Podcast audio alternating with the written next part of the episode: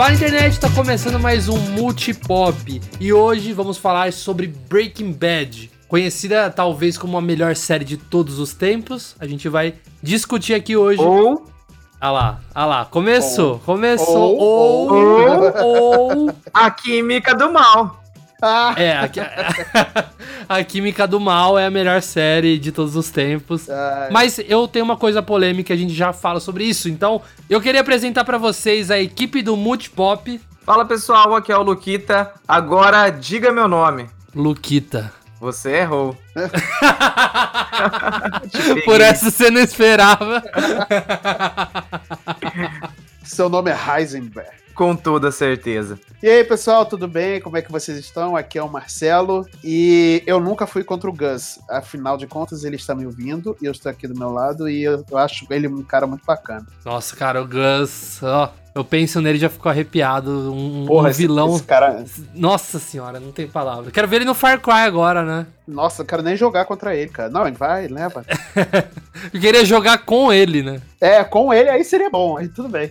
Será que a gente poderia classificar ele aí como um dos melhores vilões de todos os tempos? Com Eu, certeza. eu, com certeza é top 5 fácil. Fácil. E de fácil. todas, entre todas as mídias. Fácil, fácil. Sim, sim, não fácil, só fácil. série, não. É filme, videogame, livro, qualquer coisa aí, qualquer mídia pop aí que tiver, o Gus tá, tá nos top de, de vilão aí, cara. Sinceramente. Foi um personagem muito bem trabalhado, né? E a gente vai falar um pouco disso. E eu sou o Luca e só o tempo dirá quem foi melhor, Breaking Bad ou Better Call Saul. Nossa, olha aí. É, é aqui, hoje eu quero falar um pouco, vou pegar lá no finalzinho, se você ainda não assistiu Better Call Saul, eu vou te convencer a assistir. Então fica aí o desafio, lá pro fim do cast a gente vai comentar sobre essa série, que é um spin-off de Breaking Bad, na verdade é um prequel de Breaking Bad. Então vamos começar a falar da Química do Mal depois da... Vinheta!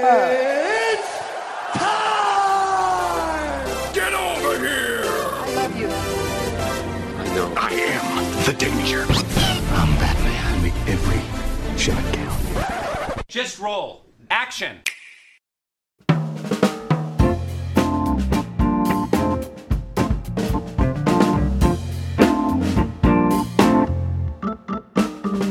É importante destacar que já faz um tempo, né, que a série terminou, então esse episódio terá spoilers. Põe uma sirene aí, Marcelo.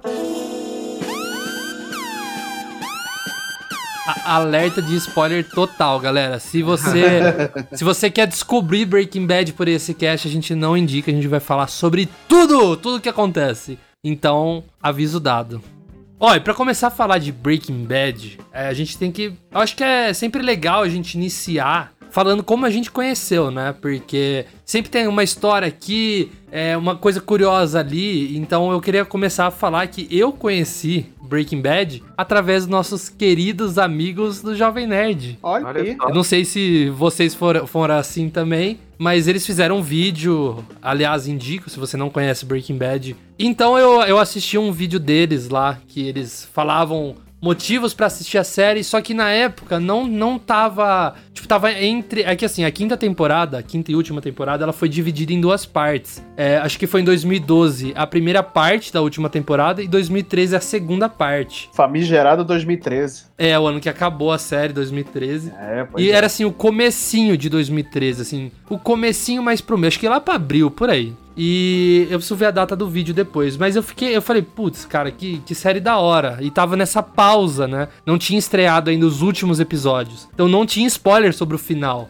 Então eu fui lá e falei assim, olha, eu vou dar uma chance aqui. Dei play, assisti tipo 15 minutos, eu falei, meu Deus, que série é essa? Só que daí o meu irmão, ele tinha chego em casa eu falei pra ele, ó, eu vou, eu vou começar. Ele falou, vamos começar junto, vamos assistir essa série junto. Vamos. Pegamos, começamos junto de novo. Comecei de- do zero, assisti o primeiro episódio, o segundo. Aí ele falou, ó, tenho que dormir. Aí eu fiquei na sala, fiquei, ai, e aí agora? Aquela Tá, tentação, o né? eu espe- Aquela dúvida, né? Tipo, espero ele. Eu falei, ah, não, eu vou assistir, gente. Não, não dá. Aí eu, eu, tipo, acho que naquele dia eu assisti mais uns quatro episódios, ma- madruguei. E foram, acho que, duas ou três semanas eu assistir tudo que tinha até então. Aí eu comecei a acompanhar semanalmente, eu acompanhava ao vivo, eu não esperava lançar legenda nem nada. E assim, é surpreendente. Mais pra frente, a hora que a gente falar da morte do Hank, eu vou falar mais sobre isso, mas foi um negócio que me chocou. Eu tava assistindo ao vivo, eu fiquei, meu Deus do céu, o que que tá acontecendo?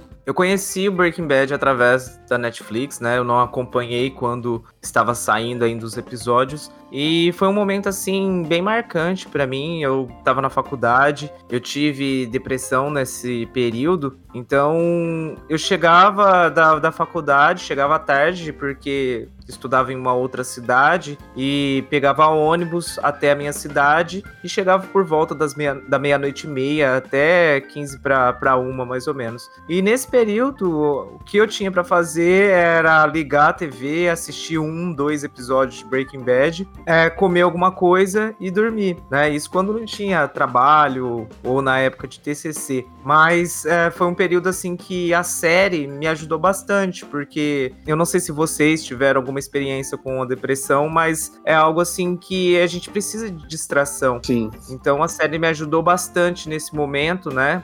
Pois eu não vi a hora de chegar para poder assistir. Então era algo que assim me fazia bem nesse momento, né? Então foi bem importante assim a série na época. É, eu entendo o Luquita quando ele fala de, tipo, de, dessa doença que é o, a depressão, porque eu também sou diagnosticado com depressão, né? É, aparenta, não aparenta, mas assim, é, é, não é um negócio não é uma doença que, que tem face certa, né? Sim. Só a pessoa por dentro que tá sentindo. Exatamente. Mas, mas e, e, aliás, fica até o recado, pessoal, procurem ajuda. Depressão não é, não é brincadeira, não é falta de motivação, não é nada. É doença, é sério. Procurem ajuda, tá? Exatamente. E ter distração nesse momento é muito importante também. Sim, exatamente. Ajuda bastante não, não mascara, não resolve o problema, mas ele ajuda bastante a você seguir em frente, tá? É, agora sobre a série, eu conheci ela antes da Netflix, né? Quando ela entrou na, antes dela entrar na Netflix. Eu terminei de ver ela na Netflix por algum acaso. Mas eu tinha começado ela através de um amigo que tinha falado lá para 2000 e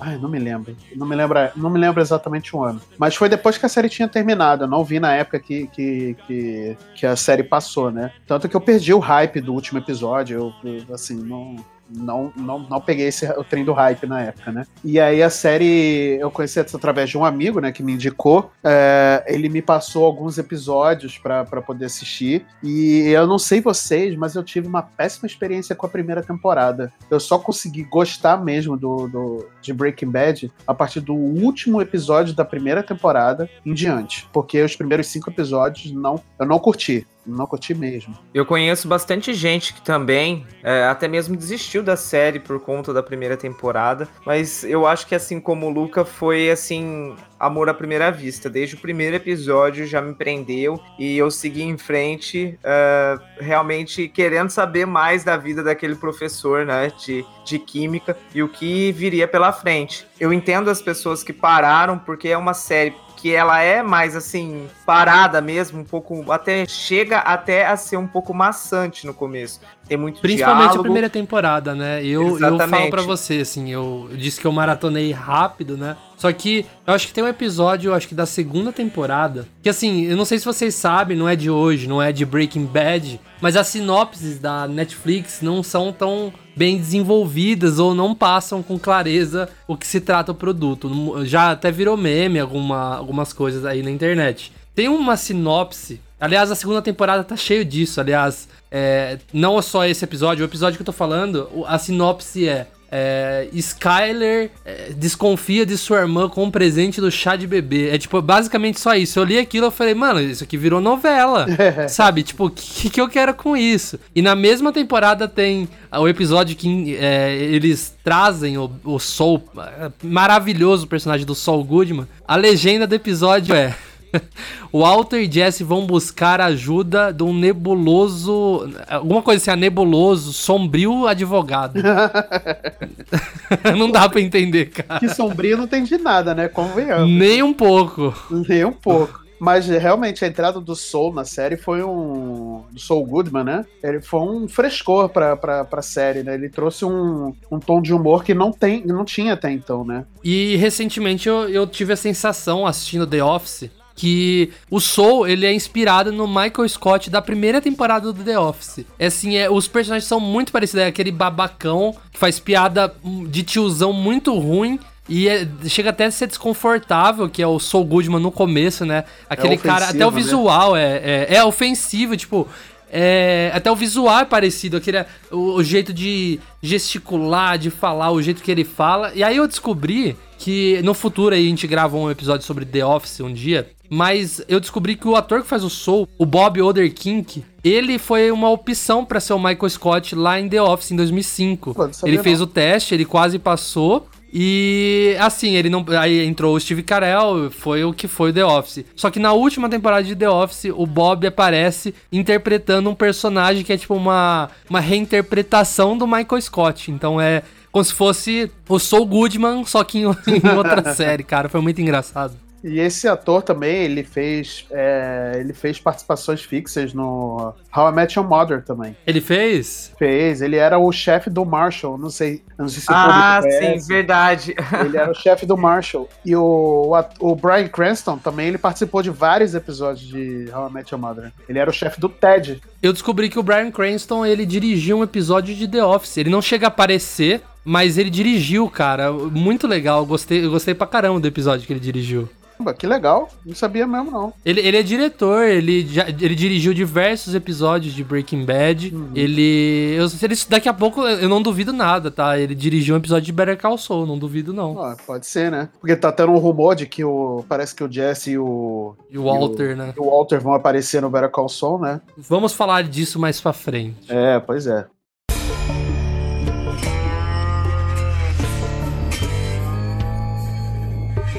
Mas e aí, a primeira temporada, a gente sabe que ela é bem maçante pra quem tá começando. Eu, particularmente, sou uma pessoa que gosta muito de diálogo. Então, filmes do Tarantino eu gosto bastante. É, o Vince, que é o criador de Breaking Bad, ele é muito focado nisso. É, o desenvolvimento dos personagens é por completo. Você às vezes até sabe o que o personagem vai fazer, porque você entende tanto ele que você já sabe como ele vai agir a certas coisas. Eu não sei se vocês tiveram essa sensação, que lá pra, pro fim de Breaking Bad a gente já sabia o que, que o Walter tava pensando e o que, que o Jesse tava pensando. Eu não cheguei a ter esse pensamento, confesso que a série assim me pegou bem de surpresa. Talvez fosse, como eu disse, o momento que eu tava passando, né? E eu não cheguei a, a ter essa percepção, não. É, é, é, a, a série tem plot twists, assim, que pode atrapalhar se você já assiste sabendo. Então, quem tá ouvindo esse cast e não assistiu, talvez tá perdendo aí uma experiência única, né? Exatamente. É difícil você viver hoje na internet sem saber é, alguns spoilers de algumas coisas, né? Mas É, nem me voltando a fala. falar da, da primeira temporada, é, ela, ela é bem devagar, ela vai desenvolvendo mais a relação do Walter com a Skyler. Você vê que o relacionamento deles já é frio, já é uma coisa assim. O Walter. Chata ele, pra assim, caralho. Nossa, Não, é total. A, a, Skyler, depois vou- a gente vai falar sobre ela no total. Mas eu vou mostrar assim que. É que muita gente tem raiva da Skyler só dela ser chata. Eu vi, eu vi muita gente usando a desculpa que a Skyler é chata porque ela não aceita os crimes do Walter. O que não é. A Skyler não é chata por causa disso e eu vou mostrar depois o porquê. Mas lá no começo de Breaking Bad a gente tem. A gente pega um Walter White totalmente no fundo do poço, né? A gente vê que ele, ele participou de um projeto que foi vencedor do, do Nobel de Ciência. É, a gente percebe que ele não gosta do que ele faz, é um, um cara com um semblante muito triste, um semblante derrotado. Ele tem um filho com uma deficiência, o, a, a esposa dele tá grávida, ele tá quebrado no dinheiro. Ele trabalha como professor de química e faz bico como lavador de carro. Na verdade, é ele é, é o caixa né, do, do Lava Rápido, mas às vezes ele tem que lavar o- o- alguns carros, o que é humilhante, né? Tem até cena que ele encontra um aluno, o aluno humilha ele. É. Então o cara tá totalmente no fundo do poço, o casamento dele desandou, é uma relação totalmente fria. E é, no meio disso surge um câncer, né? Igual fala lá, câncer no pulmão inoperável. E a- a- assim, o mundo dele não acaba, mas ele, ele acha que ele tem que fazer alguma diferença, né? No, ele acha que ele, assim, ele, ele, ele vai morrer, mas ele tem que deixar alguma coisa, é um orgulho pra ele. Assim, é Exatamente. uma questão de honra. É, mas acaba sendo o fim da família, né? E é, o cara também. fez pela família e termina com a família. Mas também foi algo bem altruísta, né? Foi algo assim que ele fez de uma forma que foi bem egoísta. Ele não pensou na- na- nas outras pessoas. Se bem que a gente pode olhar pelo lado que você disse que ele queria deixar alguma coisa. Mas a gente não pode esquecer que foi um erro dele, né? Deixar de fazer parte daquele, daquele projeto que foi tão bem aceito, que ele recebeu o prêmio e tudo mais. Ele É, acaba Grey Matter. Ele acaba pensando, né, que ele precisa fazer alguma coisa, que ele precisa ser alguém, que ele precisa ser reconhecido para deixar isso para a família, né? E a gente vê que no decorrer do tempo, é, esse pensamento dele ele vai se modificando, até mesmo porque ele começa a tomar gosto pelo crime, né? É, é uma coisa assim. é,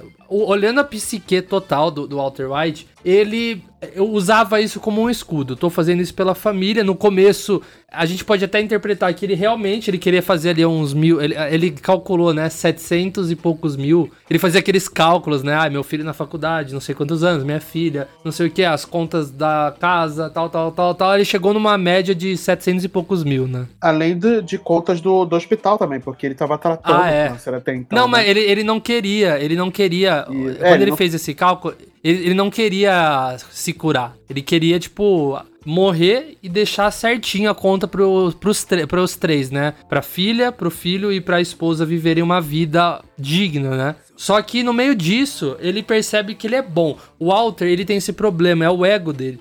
Por, ele ter deixado a Grey Matter, que é a- essa empresa aí de química, né? De. Na, na- na verdade, um projeto aí que ele, que ele fez, ele tem esse orgulho que ele tá fazendo uma coisa boa. Todo mundo reconhece isso dele, tipo, ele é o maior. Então ele não quer deixar aquilo, é o pensamento de grandeza dele. Até na quinta temporada, eles estão falando de deixar a- o negócio de metanfetamina e tal. E o Jesse até fala pra ele, cara, cê- de- deixa, você tá no negócio da droga ou você tá no negócio do dinheiro? Aí ele responde de maneira genial. Jesse, you asked me if I was in the meth business or the money business.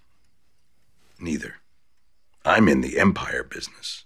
A hora que ele fala isso, você vê que o cara, tipo, virou um monstro. O ego tomou conta dele. Sim. Ele já deixou de ser o Walter White, ele é só o Heisenberg. Pois é. E foi um processo, né? Se- Foi um processo. Da primeira temporada é, dele des- a descoberta, a aceitação, os problemas, até a transformação no Heisenberg. né? É, a gente vê o Heisenberg engolindo o Walter White. O Heisenberg é um monstro, Sim. monstro gigantesco que vai engolindo aos poucos, né? E, e a gente tem que no final ele, ele até admite, ele não tava mais fazendo pela família, ele tava fazendo pra ele, ele tava se sentindo bem e era bom no que fazia. Então é totalmente o ego do cara. Sim. Ele não ligava nem, nem mais pro dinheiro. Você vê assim, o dinheiro já não importava pra ele, ele só queria ter o poder, queria ter o, a grandeza. Talvez ser aquilo que ele não foi, né? Isso, exatamente, Luquito. Ele até. exatamente. ele- qu- quando ele fala esse negócio de império, ele até cita esse negócio que ele vendeu a, a, a parte dele da empresa, não sei por quantos mil dólares, assim, coisa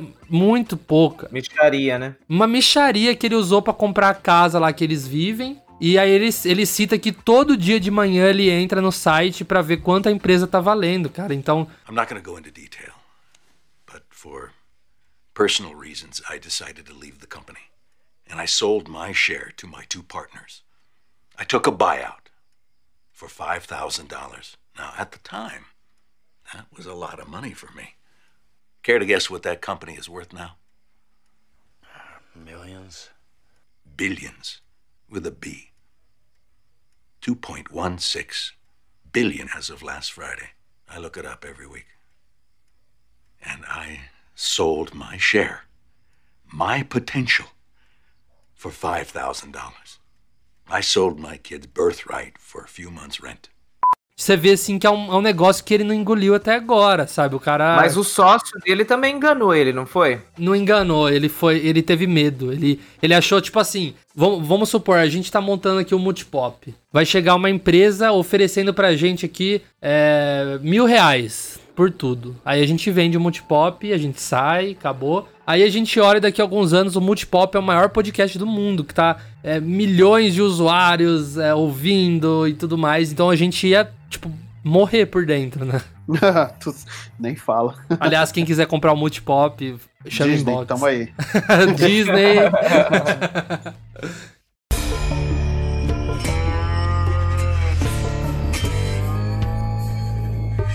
Então a gente, a gente vai encaminhando ali pro Jesse, o Jesse Walter, né? Porque assim, o que eu gosto, um paralelo que é legal fazer de Breaking Bad é que o Jesse começou sendo um personagem totalmente descartável. Era para ele morrer na primeira temporada, no fim da primeira temporada. É, por causa do ator e por causa do carinho, ele, ele ficou e virou o que foi, né? Um dos melhores personagens, com certeza. Pô, né? Pois é, tanto que ganhou o filme depois, né? Ganhou o filme e o ator, tipo, ele não tá fazendo muita coisa grande hoje em dia. Ah, ele tá fazendo Mas- Westworld, cara. Não, tipo, eu digo coisa grande, eu digo, tipo, cinema, coisa que Ah, sim, poderia é. concorrer ao Oscar, né? Mas ele tem condições, viu? Ele é um, é um ator. É porque é um excelente ator. Não, é um, é um ator assim, se eu não me engano, ele ganhou o M de ator coadjuvante por série dramática, eu acho. Mas então a gente vê o processo dele tentando se tornar. Ele, ele assim, era uma, aquela, aquela pessoa. Não era ninguém no crime, mas ele era criminoso. E a gente vê que ele não quer seguir o mesmo caminho do Walter pela série inteira. A gente sempre vê o Jesse querendo largar. A gente sempre vê o Jesse parei aqui e o Walter vai lá e pega ele de volta. Sempre fazendo a cabeça, né? Sempre, sempre, sempre. Chega até a incomodar. Eu, tô- eu assisti pela terceira vez. E eu já sei o fim que vai ter tudo, toda a desgraça que vai acontecer. Toda vez que o Walter puxa, puxa o Jesse a falar, ai meu Deus, vamos lá de novo. Mas assim, o, o Walter, eu não sei se vocês tiveram essa per- eh, percepção, mas o Walter precisa do Jesse assim como o Jesse precisa do Walter. Sim, Só que o único que completam. percebeu, pois é, e o único que percebeu isso é o Walter, porque ele puxa o Jesse toda hora de volta. O Jesse quer largar, mas ele não sabe viver sem o Walter. E você vê que todos os episódios que o Jesse larga, entre aspas, o, a sociedade com o Walter, ele tá perdido, acontece alguma merda, né? Não dá certo, sempre tem algum problema. Mas é, fora isso, o- o- quando os dois estão juntos, a coisa sempre anda, né? É exatamente isso, né? Eu tô em muito grupo de Breaking Bad no Facebook e eu vejo muita, muitas pessoas culpando o Jesse por toda a merda que aconteceu. Falando que se, se o Jesse não ficasse arrumando problema lá com os, os capangas do Gus, não tivesse tentado arrumar encrenca lá com eles, é, o Walter não ia chegar e atropelar, igual aconteceu, e nada iria acontecer. O Gus não ia morrer, o Gus ia continuar vivo, os dois iam ficar trabalhando e eles seriam felizes para sempre. Eu discordo. Eu discordo também. Eu discordo. Não, eu discordo total, porque assim, o Jesse, ele sempre. Você pode ver, assim, por mais que ele haja várias vezes de maneira incorreta, que eu acho que isso que é o bom do Breaking Bad, ele mostra o lado bom e o lado ruim dos personagens. Ninguém é perfeito lá. E, e a gente tem o- mostrando que o Jesse, o fraco dele é quando mexe com criança, desde o começo. Mexeu com criança, o Jesse despiroca, cara. E isso e mulher foi. também. Mulher, é, não, exatamente. E foi mostrando isso pra gente. Então a gente, quando eu assisti a terceira vez, eu senti a dor do Jesse, de ver que por causa dele, eh, os, os capangas do Gus foi lá e passaram uma criança que, apesar de não ser inocente, a criança que matou o combo, né? É, mas era uma criança, entendeu? E, e assim, esse negócio de que eles seriam felizes para sempre com o Gus é uma balela, porque eles não iam trabalhar para sempre e uma hora ou outra o Gus ia passar eles, iam matar Eles iam, roubar, dois. iam acabar roubando a fórmula do, do, Walter, né? E ele ia, de alguma forma, ele ia conseguir replicar isso daí. A custo muito menor do que pagar o Walter pra poder, poder fazer a. É, a- é- é o que o Gus tentou, aliás, com o Jesse, né? É, além disso, né? Você vê. Mas isso fica na cara, né? Que a intenção dele é, de certa forma, é descartar o Walter White, porque ele vê que uma hora ou outra alguma coisa vai acontecer, porque a gente percebe que o Walter ele se transforma numa bomba relógio. Então, o fato é que isso não aconteceria. Eles não conseguiriam viver para sempre ali trabalhando, né? O Walter, ele, ele é mostrado pra gente que a qualquer hora ele pode explodir. E é o que acontece no final da série, né? Que vai acontecendo no decorrer da série. E o Guns não é bobo. Ele já sacou isso. Então, é, ele deixa eles ali, né, dentro da lavanderia, porque ele quer, primeiramente, saber como é feito a fórmula do- dos cristais. Mas também acredito que não seria possível acontecer se felizes para sempre, hein, não. É, a, a- a gente vê que a maioria, assim, o Gus, ele tá sempre dois passos à frente. O cara tem uma energia sobrenatural de prever perigo. Eu não sei o que aquele cara tem. Não, ele é extremamente inteligente, né, cara? Ele é extremamente. Não, mas ele até chega a ser sobrenatural, que quando o Walter coloca uma bomba no carro, ele chega perto do carro, ele vê que tem alguma coisa errada e vai embora, cara. Verdade. Tipo, é um superpoder isso.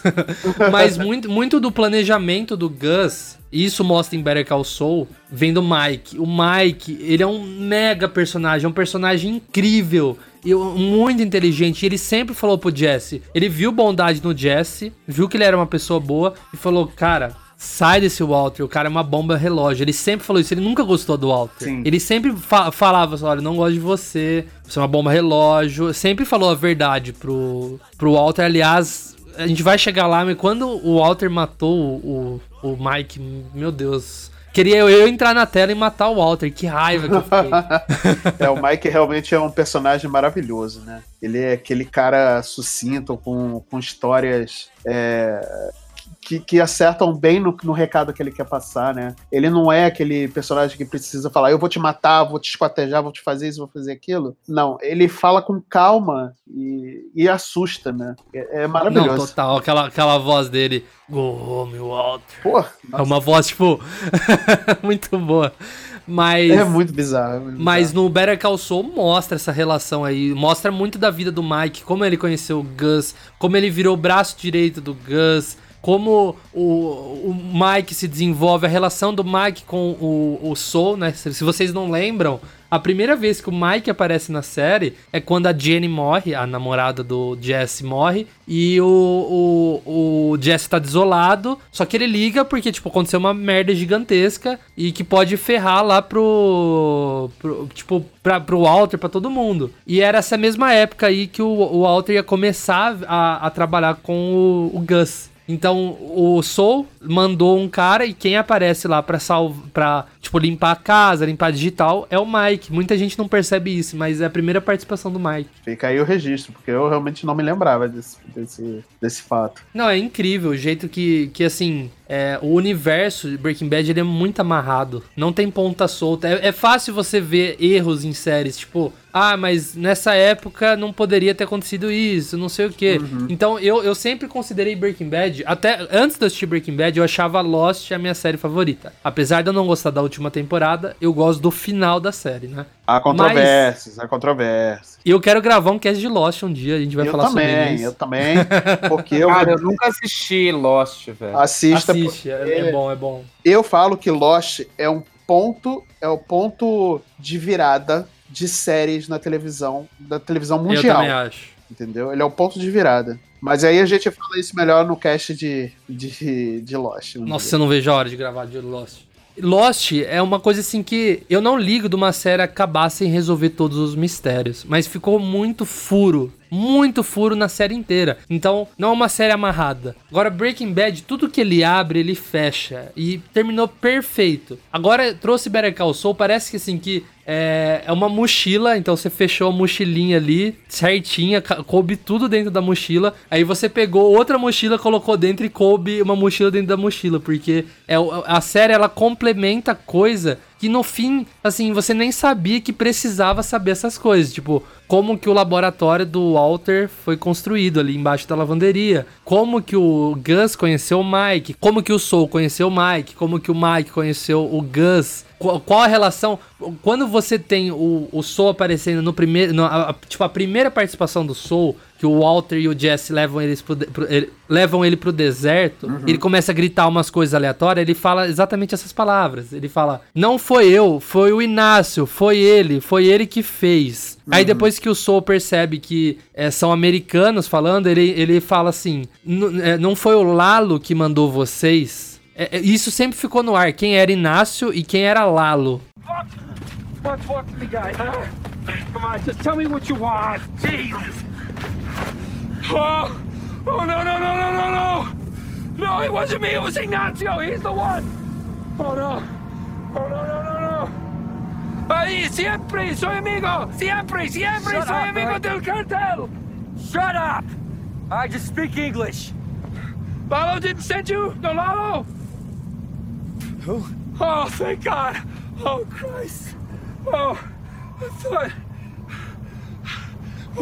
What can I do for you, gentlemen? E Better Call Saul explica exatamente essas duas coisas. e, é, e a cara é incrível, é incrível. Eu- vamos, vamos falar de Better Call Saul mais pra frente. Eu, eu ainda vou convencer vocês a assistir. mas.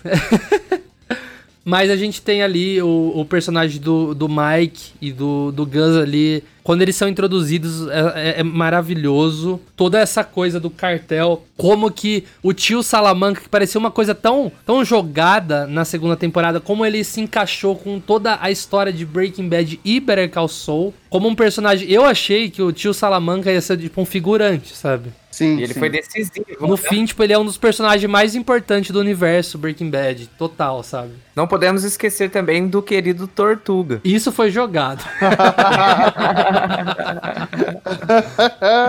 Cara, eu adoro aquela cena, velho. Da cabeça em cima da tartaruga. Nossa, Achei genial. Essa cena é realmente genial. Ela é boa ao extremo, não só a cena em si da tartaruga, mas pra, pra tipo, mostrar o, o, o quanto o Hank tava afetado, né? Não sei se vocês lembram, o Hank, ele tava, tipo, com síndrome do pânico, ele não conseguia entrar em elevador. É verdade. E ele já tava em choque com isso, e ainda acontece isso, o cara piorou, ele ficou, tipo, paranoico. Cara, eu não sei vocês, mas eu adoro o Dani Trejo. Eu Dani gosto Trejo, é- não, Dani Trejo, esse cara é maravilhoso, maluco. Nossa, é- esse, eu gosto dos filmes dele que ele fez com o, Robert Rodrigues. Ah, o Machete. Machete. Nossa, e ele só fala em terceira pessoa, cara. É muito bom. É muito. E ele Tem- faz jovem ele faz jovem ele faz ele faz pequenos espiões também, né? Isso, porque ele é o tio do, do- dos garotos, não é? Uma coisa assim. Sim. Caraca, muito bom. Dani Trejo, esse cara é maravilhoso. Puta que pariu. Ele não apareceu em, em Better Call Saul ainda. É, pô, aí, ó, tá faltando.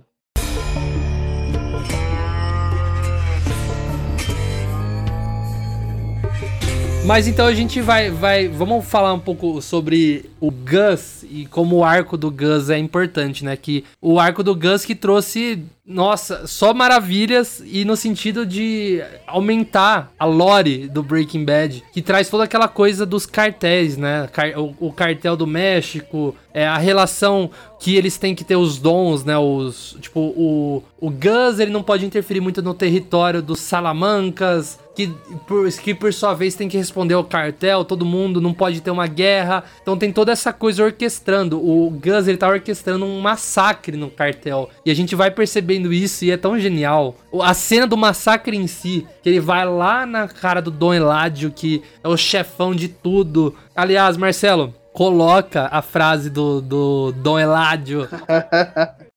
¡Ya basta de negocios! ¡Traigan las chicas!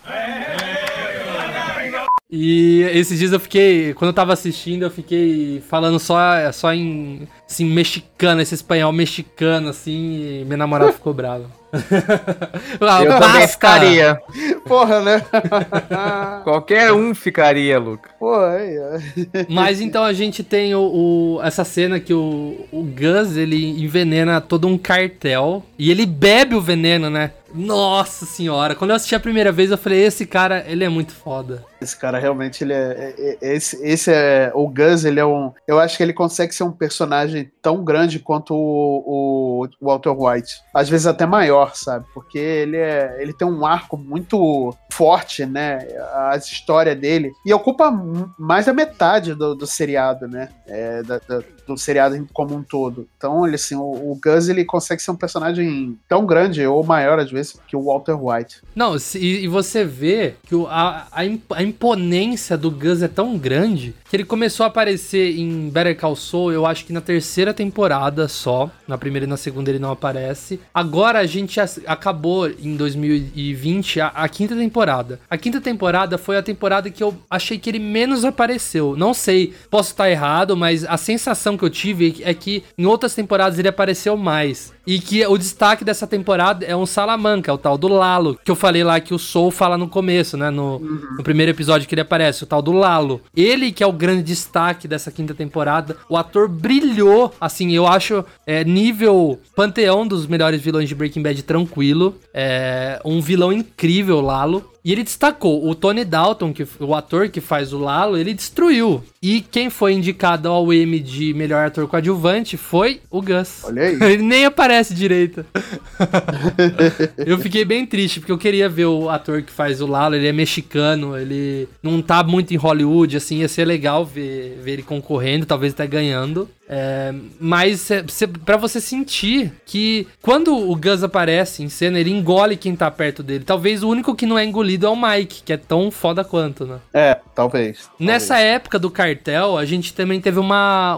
Uma das várias vezes aí que o, que o Jesse e o Walter brigaram, né? É, os caras queriam, tipo, separar os dois a qualquer custo para ver se o Jesse daria conta de, de substituir o, o Walter, tipo, matar o Walter e, e, e o Jesse assumir. Só que o Jesse não percebia isso, porque o Jesse ele tem essa carência também. Ele acha que nada que ele faz é bom, porque o Walter não quer admitir isso. Quando uma época que o Walter parou de fabricar, o Jesse começou a fabricar por conta própria. E o Jesse chega pro Walter e fala: "Ó, oh, queria que você visse aí, né? Eu tô fabricando, eu queria que você avaliasse". O Walter ele fica possesso do Jesse tá usando a receita dele. E o, e o Walter vai e mede a composição e a metanfetamina tá quase tão perfeita quanto a dele. É, e, o é. e, o, e o que, que o Walter fala? Tá horrível, cara. Joga isso fora, você não sabe fazer nada direito. Então ele sempre empurrou o Jesse como se fosse um, nada, um nada, um nada. E o Jesse ele precisava sentir que ele era alguém. E o, o Gus começa a dar isso pra ele, começa a colocar em missão importante. Aliás, ele até forja, eu não sei se vocês lembram disso, mas numa das vezes que o Jesse sai com o Mike, eles forjam meio que um assalto e o Jesse tenta impedir um roubo, né, da, da metanfetamina do dinheiro. Uhum. E o Jesse tenta impedir e mostra que o cara tava leal ao Gus, né? Então ele começa a se sentir importante, ele até fala pro Walter, ah, hoje eu impedi que roubassem o dinheiro do Gus. Sabe, ele, tipo, ele tá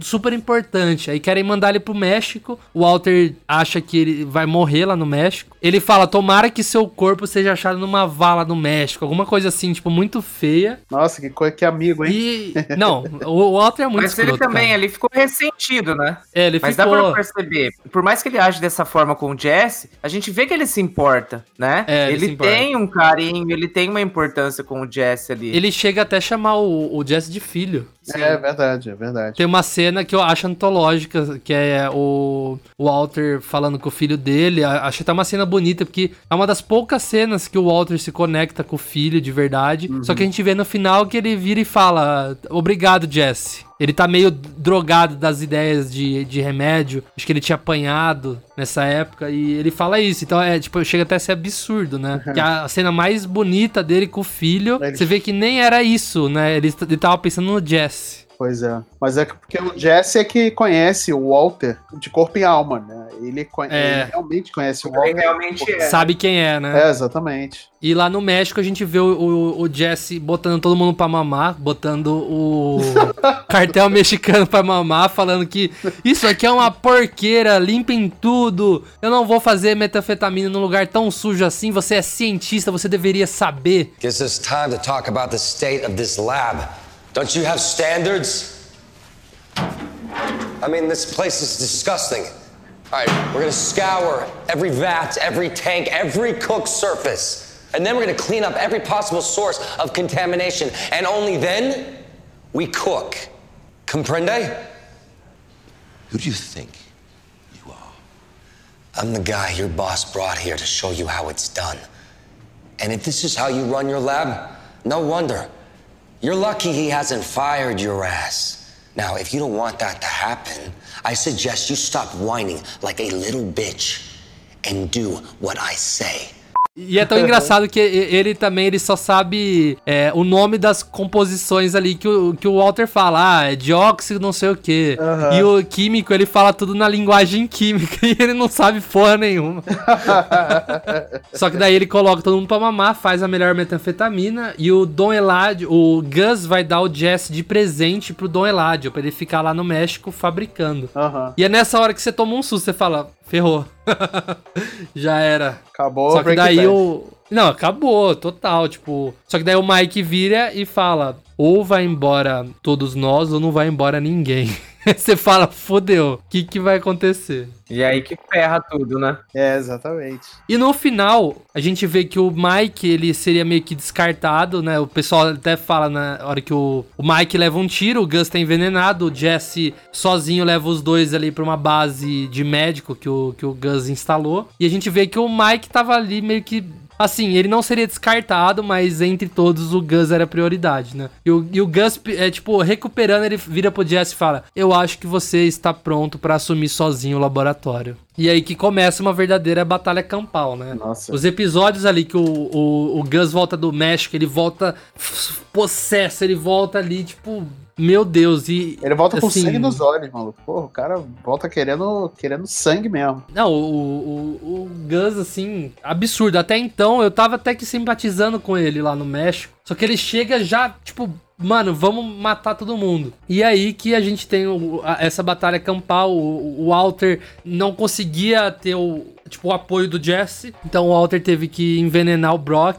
Simular todo aquela, aquele rolê que no final é isso que deu toda a merda que deu no final, né? Que é o, o, o Walter conseguiu o Jesse de volta para os dois juntos eliminarem o Gus. Porque sem o Gus eliminado, o Walter morreria. E a Skyler nessa época, ela tinha dado todo o dinheiro pro Ted. Ai, meu Deus. Nossa, caralho. Que raiva, velho. Nossa, que ódio, maluco, dessa garota também, cara. Puta que pariu. A, a Skyler, a gente- ela tem. Ela tem. Eu, na minha concepção, eu acho que ela tem motivo pra ser assim. Tem, ela tem. Mas às vezes ela exagera, ela exagera, que dá um, um negócio no coração. Eu falo, cara, ah, puta, por que, que alguém pode dar um tiro de espingarda na cara dessa mulher assim, só de bobeira, não, cara? Ó, eu, eu vou mostrar pra vocês o, o quanto a Skyler também é culpada pelo fim da família. Ninguém Sim. enxerga isso, mas eu vou mostrar pra vocês. Cara, mas ninguém. Isso fica claro. Não, eu- é que eu vejo muita gente falando que, assim, ah, ela foi só uma vítima. E eu Não foi discordo. vítima porra nenhuma.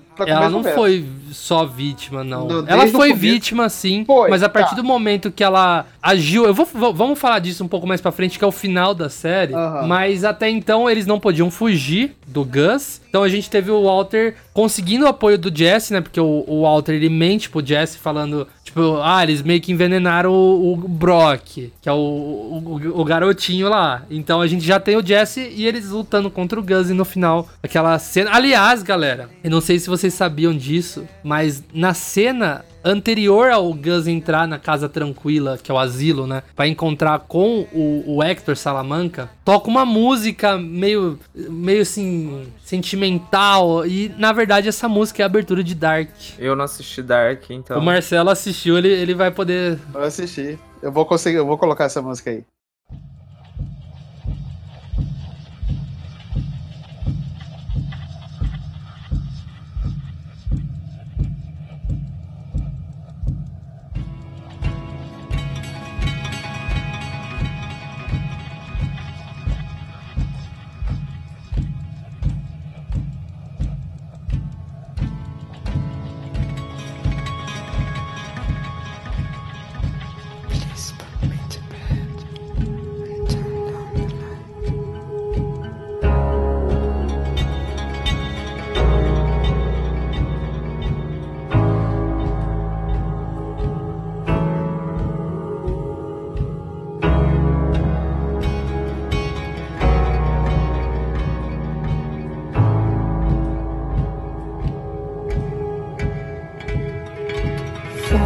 Gente tem ali. Eu, eu- eu queria saber de vocês, galera. Quando o, o Gus explodiu e ele apareceu a- a- assim, vai bem devagarinho a câmera e vai ver, tipo, ele saindo. E vocês viram ele, o que, que vocês pensaram? Ah, cara, eu- a hora que ele dá uma mexidinha na, na gravata, eu pensei, filha da mãe ainda tá vivo, velho. Nossa, Eu é- também. cara, a cena, a cena é bizarra. A cena é bizarra. É bizarro. Eu achei que ele ia viver como se fosse um T-800, tá ligado? Tipo, sem metade do rosto.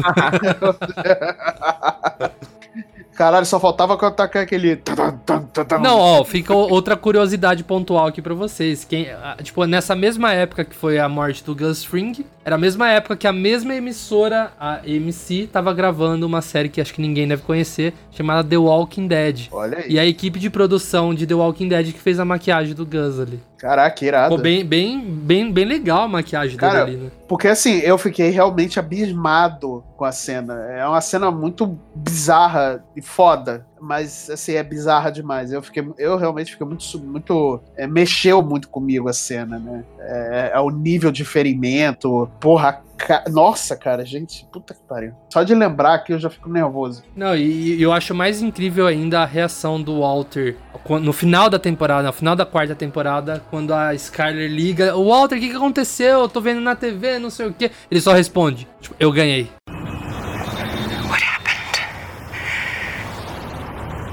I won. Catchphrase total. É, o, cara, é, o cara é o dono das catchphrases, cara. Não, essa do, do, do I, I am the danger que ele fala, esse, esse discurso dele. Nossa, puta que pariu. Who are you talking to right now? Who is it you think you see? Do you know how much I make a year? I mean, even if I told you, you wouldn't believe it. Do you know what would happen if I suddenly decided to stop going into work? A business big enough that it could be listed on the NASDAQ goes belly up, disappears. It ceases to exist without me. No, you clearly don't know who you're talking to, so let me clue you in. I am not in danger, Skylar. I am the danger. A guy opens his door and gets shot, and you think that of me? No. I am the one who knocks. É, eu até queria fazer outra sessão de curiosidade aqui. Quando ele vai falar de- eh, essa, essa, esse discurso, né? Do I am the danger, ele fala que se ele parar de fabricar, a bolsa de valores cai, a Nasdaq, acho que chama, cai. E o que acontece? No filme Eu Camino, né? Que é a, a continuação, é o, é o encerramento verdadeiro de Breaking Bad. A gente vê o Jesse no dia seguinte à, à morte do Walter White, ligando o rádio e que quer que fala que a Nasdaq teve uma, uma queda enorme. Não sei se vocês perceberam essa referência. Eu assisti o filme, mas não peguei a referência porque já fazia bastante tempo que eu tinha assistido a série. Então eu não me liguei. Cara, é, é assim, é bem sutil. Eu, eu gosto dessa sutileza que o, o Vince Gilliam faz. Porque assim, todo episódio de Breaking Bad, Better Call Saul e o filme O Caminho tem easter egg. Tudo, tudo, tudo, tudo. Fazendo referência, assim, por exemplo, Better Call Saul faz algumas referências sutis a, a Breaking Bad. O filme O Caminho traz algumas coisas bem sutis também, é, seja em nome de rua ou seja em uma placa. E é bem sutil, sabe? Eu acho que se fosse qualquer outro diretor ou criador colocaria uma coisa, tipo, escarada, tipo, na, na cara, assim, sabe? Tipo, na primeira temporada de Better Call Saul, a gente já teria que ter o Walter White aparecendo de alguma forma, Sim. sabe? Coisa que não acontece. Coisa que a gente já tá na quinta, indo pra sexta temporada, e eles não apareceram, porque não tem razão deles aparecerem. Porque faz sentido eles não aparecerem ou não terem uma participação, porque é uma história que se passa antes, né? Então, mano, mas tem aquela assim, mesmo se passando antes, o, o Vince poderia cair na tentação de colocar, tipo, uma cena do Gus no mercado cruzando com o Walter White cabeludo, sabe? E o que seria bem merda, ia ser de graça, ia É, ser ia bem ser um podre. jogado, né? Se for pra jogar essas coisas, é melhor nem ter, sabe? É, por isso, é por isso que eu não gosto de Batman vs Superman e Liga da Justiça, Olha porque é um você. fanservice barato, é você. barato. Parafraseando, sou fã, quero service. Não, eu, eu sou fã, Sou- mas eu quero service legal e não fanservice barato.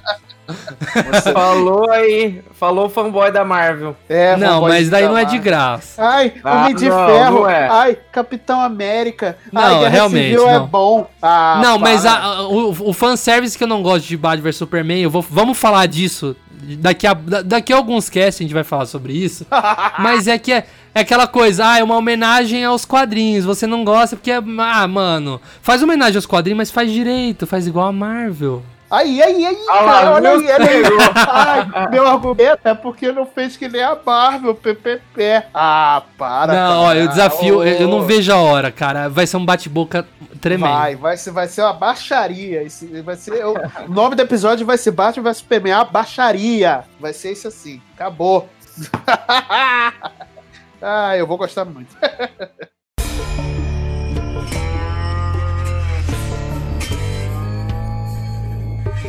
Ó, eu indico pra todo mundo que, que ficou curioso aí com os easter eggs. Tem um site chama Breaking Bad Brasil. Vai na aba easter eggs. Eles estão postando de Better Call Saul, mas acho que tem a aba de Breaking Bad também. Vai até a última página, que é o primeiro episódio, e vai seguindo. Tipo, o episódio 1, vê os easter eggs do episódio 1. Episódio 2, vê os easter eggs. Você vai ver como que a série se expande através de easter eggs e, e mensagens, tipo assim, é, uma música que toca, que faz uma referência a certa coisa, sabe? Tipo, o nome do último episódio de Breaking Bad chama Felina. Todo mundo cai naquela teoria, né, que se popularizou muito, que virou até meio meio que uma verdade que significa é, os elementos presentes na lágrima, sangue e metanfetamina, mas na real, Felina é o nome que cita na música É o Passo, que toca no último episódio de Breaking Bad. Felina é o nome da mulher que é citada na música, só isso. Não tem, não tem uma coisa a mais. Não é um negócio jogado, né? É uma coisa bem não, selecionada. Não, é, né? não é.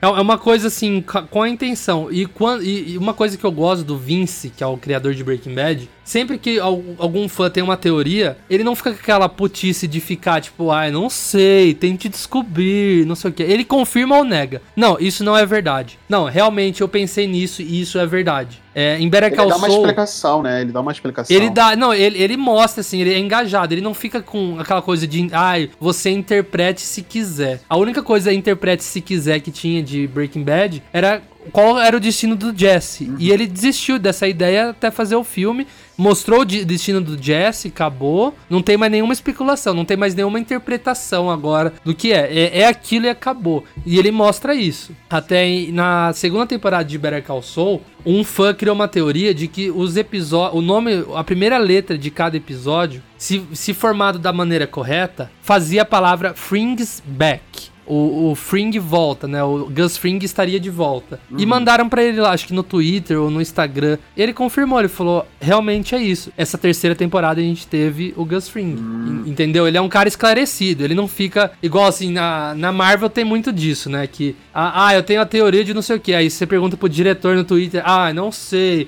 Prefiro que os fãs acreditem. Interpretem. Não, não posso confirmar isso. É isso. mas na, na quinta temporada, é, eu gosto muito da quinta, mas eu queria fazer uma, um comentário aqui com vocês. A gente tem o, o Breaking Bad desde o começo amarrando as pontas soltas. Igual eu falei, que não dava nada pro Hector Salamanca, no fim ele é um dos personagens mais importantes desse universo. Então a É, gente é tem uma coisa lá da segunda temporada. Se você for pegar o, o sobrenome Salamanca, né? Que aparece já desde a primeira temporada, que já aparece, né? O, o- o Salamanca lá. Esqueci o nome do, do traficante lá, que usa grill no dente, como que ele chama? É. Ah, eu sei qual que você tá falando. Eu me esqueci o nome dele. Então aquilo já era uma coisa introduzida. O Gus Fring, a gente já tem a introdução dele na segunda temporada. Eu não sei vocês, mas a sensação que eu tenho com a quinta temporada, apesar de gostar muito da quinta temporada, que é o encerramento de Breaking Bad, vocês não acharam que a introdução dos, dos nazistas foi totalmente aleatória? Eu não sei se é, eu me acostumei com os Sons of Anarchy. Eu não sei se você chegou a assistir, Luca. Mas o Sons of Anarchy tem muito disso, né? De repente você tá se- seguindo ali o lore da, da história. Nossa, que pleonasmo, né? Você tá seguindo o lore da, da série. E aí entra umas coisas ali que parece ser aleatório, mas que dá ali um, um a mais na, na série, né? Então, assim, não vejo como algo jogado. Eu acho que o autor ali, ele quis colocar alguma coisa pra implementar mais alguma coisa na série, mas não, não dá sensação igual outras séries que a gente já assistiu, Sim, que de sim. repente ó, parece que o autor não tem o que fazer e, e só joga, né? É, tá enchendo linguiça de alguma forma. né? Exatamente. É uma série mesmo que fez isso por muito e muito tempo, né? Foi Supernatural. Eu adoro Supernatural, mas acho que deveria ter acabado. Acho que foi na quinta temporada lá que, ele, que o Jim é jogado no inferno. E depois daí, né? Depois de ter enfrentado o, o, o diabo, eu acho que não teria mais nada pra enfrentar. Mas aí começa a encheção de linguiça e trazer umas coisas aleatórias. E assim, com a chegada dos nazistas, eu não sinto isso. Eu acho que foi mais alguma coisa assim pra brilhantar mesmo a história da, da, da série. Não, é, eu, eu realmente acho que é, que é bom pra história. Não, eu só tive essa sensação, porque eles nunca foram citados. Eu até esperava que Better Call Saul fosse introduzir eles, porque o Soul que apresenta o Todd, né? O Soul, eles estão procurando um lugar novo pra fazer metafetamina. Aliás, acho bem legal a cena, porque ela faz muita referência. O Better Call Saul, na verdade, faz muita referência, mas se você assistir na ordem, né? Que é Better Call Saul antes de Breaking Bad, você vê que eles fazem referência a Better Call Saul, mas é, vocês entenderam. Sim, sim. Mas é, ne- nessa cena que é introduzido o Toad, que é o, o ruivinho maníaco, filha da puta.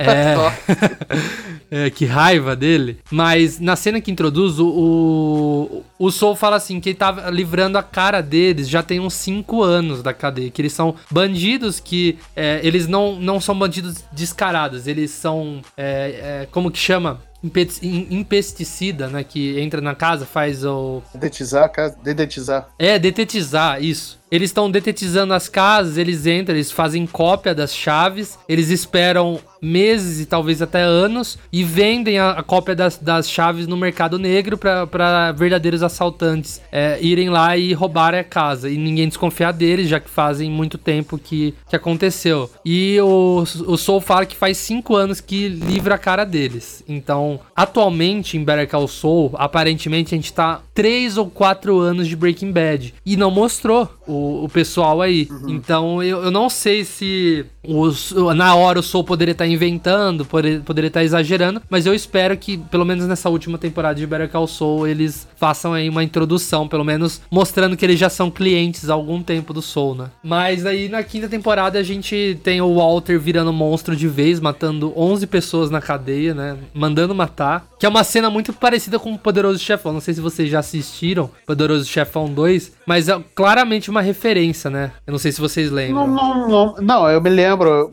Pô, Poderoso Chefão é um dos meus filmes favoritos. Eu não tenho como não me lembrar, mas eu não, não tinha pego a referência, não. Eu acho que vou ter que assistir de novo a- essa cena pra poder Não, ver. eu não digo assim que é uma referência, é, tipo, extrema, mas me lembrou a cena que o, o Michael Corleone mata, manda matar o Fredo, né? Que Sim, sim, é uma- sim. Assim, ele fica de costas, assim, olhando pro nada e espera da hora o Fredo morre, né? E é o que acontece lá, o Walter White olha no relógio, fica olhando pra janela, pro nada e começa a mostrar as 11 pessoas morrendo na cadeia. Eu, eu senti que foi uma referência, né? Pô, irado, mano, irado. Ah, mas parece ser bem uma referência mesmo, né? Parece ser uma homenagem, né? De certa É, forma. faz porque bastante o- homenagem, né?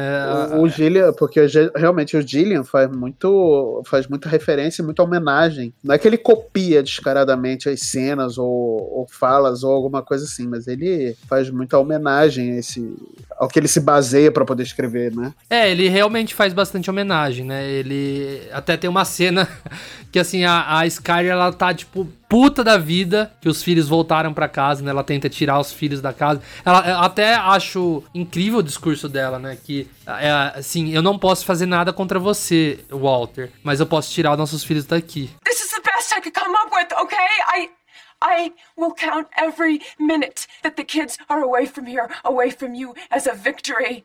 But you're right. It's a bad plan. I don't have any of your magic, Walt. I don't know what to do. I'm a coward. I I can't go to the police. I can't stop laundering your money. I can't keep you out of this house. I can't even keep you out of my bed. All I can do is wait. That's it. That's the only good option. Hold on. Bide my time. And wait Wait for what? What are you waiting for? For the cancer to come back. É, eu acho isso muito forte, cara, porque assim, até então, era justo o que a Skyler vinha sentindo. Ela se sentia culpada. Ela se sentia tão suja quanto o Walter, porque ela tinha colocado o Ted naquela situação. Apesar de ter sido um acidente do Ted, né? Aham. Mas ela se sente culpada, ela se sente assim. Ela e o Walter são as duas piores pessoas do mundo. Então ela quer tirar os filhos de perto dela. E essa cena que o, o Vince faz uma homenagem a Scarface, os filhos tinham acabado de voltar. A Skyler tá dormindo, acorda com um barulho de tiro. Ela chega na sala, tá o Walter com a Holly, a filhinha bebezinha no colo, e o Walter Jr. assistindo Scarface, que é, é tipo a queda de um, de um traficante, Aham. a decadência de um traficante. E eles repetindo as mesmas frases. Até eles falam, né? Tipo, um, dois, três, agora. Say hello to my little friend. Blá. E essa cena mostra o, o quão perturbada a Skyler tava, né? Pois é. A Skyler, ela realmente ela fica bem. Ela fica bem mal né, pro final da série, né? Ela tenta se matar. Não, não, te- se matar não, na verdade, né? Ela até admite que ela não tentou se matar na piscina. Ela só quis chamar a atenção que, tipo, tava num relacionamento pesado e que era pro Hank e a Mary tirar eles lá da, da casa, né? Os filhos. Mas daí a gente tem, aparentemente, a, a, a, tipo, a resolução de tudo. Eles. É, eu queria só citar rapidamente o roubo do trem, que eu acho muito da hora.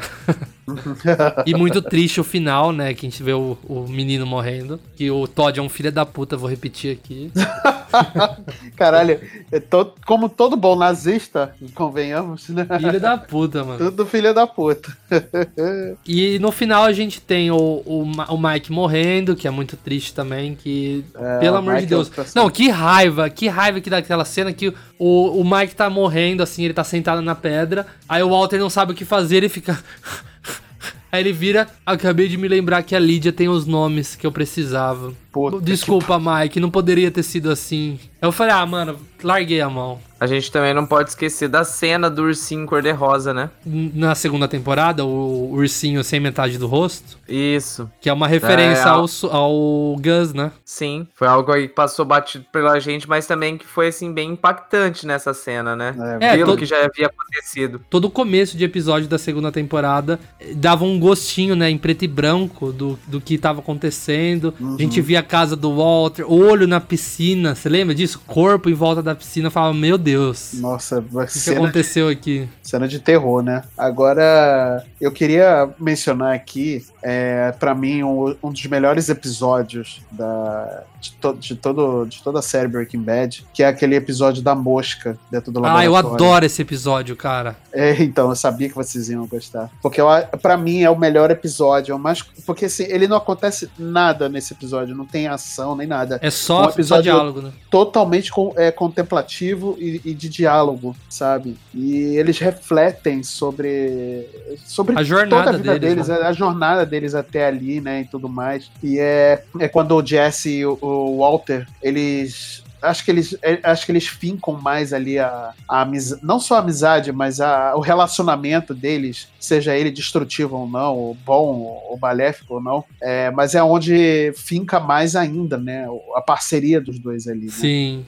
Ele até, o Walter quase chega a falar que viu a Jenny morrer, né? É, exatamente. Ele quase. Ele quase entrega. Não entrega, não. É quase honesto, né? Com, com, com Não, e se ele fala ali, eu acho que o, que o Jesse matava ele, cara. Pois é, exatamente. Esse é um episódio maravilhoso, cara. É um episódio Não, eu, eu acho. eu- não, eu não entendo quem não gosta desse episódio, porque eu vejo muita pessoa que gosta de Breaking Bad, mas fala que muitas partes é, é só fala. E isso que eu acho mais incrível, tipo, o desenvolvimento nas falas, nada é à toa, tu- tudo tem um propósito, sabe? Sim, E esse sim. episódio é puramente isso, sabe? O começo pode parecer meio pastelão, né? Que é o Walter perseguindo a, a, a mosca. Aham. Ali pode parecer meio pastelão. Mas como o Marcelo disse aí, é bem contemplativo, né? Você compreende muita coisa da, da intimidade, da relação dos dois nesse episódio, né? E até eu queria fazer uma indicação pra vocês, né, de um livro que se chama Breaking Bad e a Filosofia. Uhum. Esse livro eu comecei a ler ele, não terminei, mas é excelente. Ele pega todas essas partes que faz a gente pensar na série e traz para o universo da filosofia. Então, se vocês tiverem curiosidade, até mesmo tem em PDF, em e-book, para vocês lerem, tenho certeza que vocês vão gostar e admirar e gostar ainda mais da série depois de ler esse livro. Ah, interessante, acho que eu vou. Cara, acho que você já me falou esse, esse- desse livro aí, eu preciso realmente pegar pra ler. Que é uma parte que me interessa bastante. É uma, uma parte muito interessante da série. Até a gente citou a, da, da Jenny, né? A, a cena que, que o Walter vê ela morrer, o Brian, que é o Brian, nosso querido Brian Cranston, toda vez que ele vai falar dessa cena, ele chora, porque ele falou, ficou chocado em ver em quão, o quão monstro o Walter White era, sabe? Pois é, e é, um, e é um monstro que tá dentro dele que ele não conhece, né? É, que ele só vai conhecer de verdade é, lá pro, pros meios da terceira pra quarta temporada, né? Sim. Que é quando ele realmente aceita. Na quinta temporada, ele, ele é o consumo do, do Heisenberg em cima do, do, do- do Walter, né? É o, é o término do consumo. Mas é quando- na terceira temporada é quando ele aceita, né? O, o Heisenberg começa a aceitar o Heisenberg. E o Heisenberg vai de progressivamente é, é, eliminando a, a- a- o Walter White da, da, da psique da, da pessoa. E você tem um vislumbre do, do que é esse monstro Heisenberg no final da primeira temporada, no, no último episódio, quando ele explode aquele, aquela Sim. base do, do- dos, dro- do- dos drogados lá, do, drogados não, dos, dos Do traficantes. Tuco, lembrei o nome dele, Tuco. Isso, do Tuco. E se- ali você tem o primeiro vislumbre de como é o Heisenberg, né? O que, que é o, o monstro Heisenberg, né? Não, ali é total. É, é- tipo, ao, ao- ao longo da primeira temporada a gente vai vendo vislumbres também, que a parte que ele explode o carro do Playboy lá. É, exatamente. é Nossa. muito isso também, né? Pois é, exatamente. Mas eu acho que já no primeiro episódio já dá um gostinho do que ele se transformaria, né? A parte que ele pega aqueles dois no trailer. Ah, Né? sim, verdade. É, verdade. verdade. Ele usa a química lá pra, pra colocar fogo nos caras e tal. Então, assim, eu acho que já no primeiro episódio, a gente já consegue, hoje, né, que a gente já assistiu, já tem um tempo, a gente consegue ver que no primeiro episódio já dá um gostinho de que ele já tinha esse monstro dentro dele. É verdade. Que a única coisa que impedia ele era realmente o Walter White, né? Sim.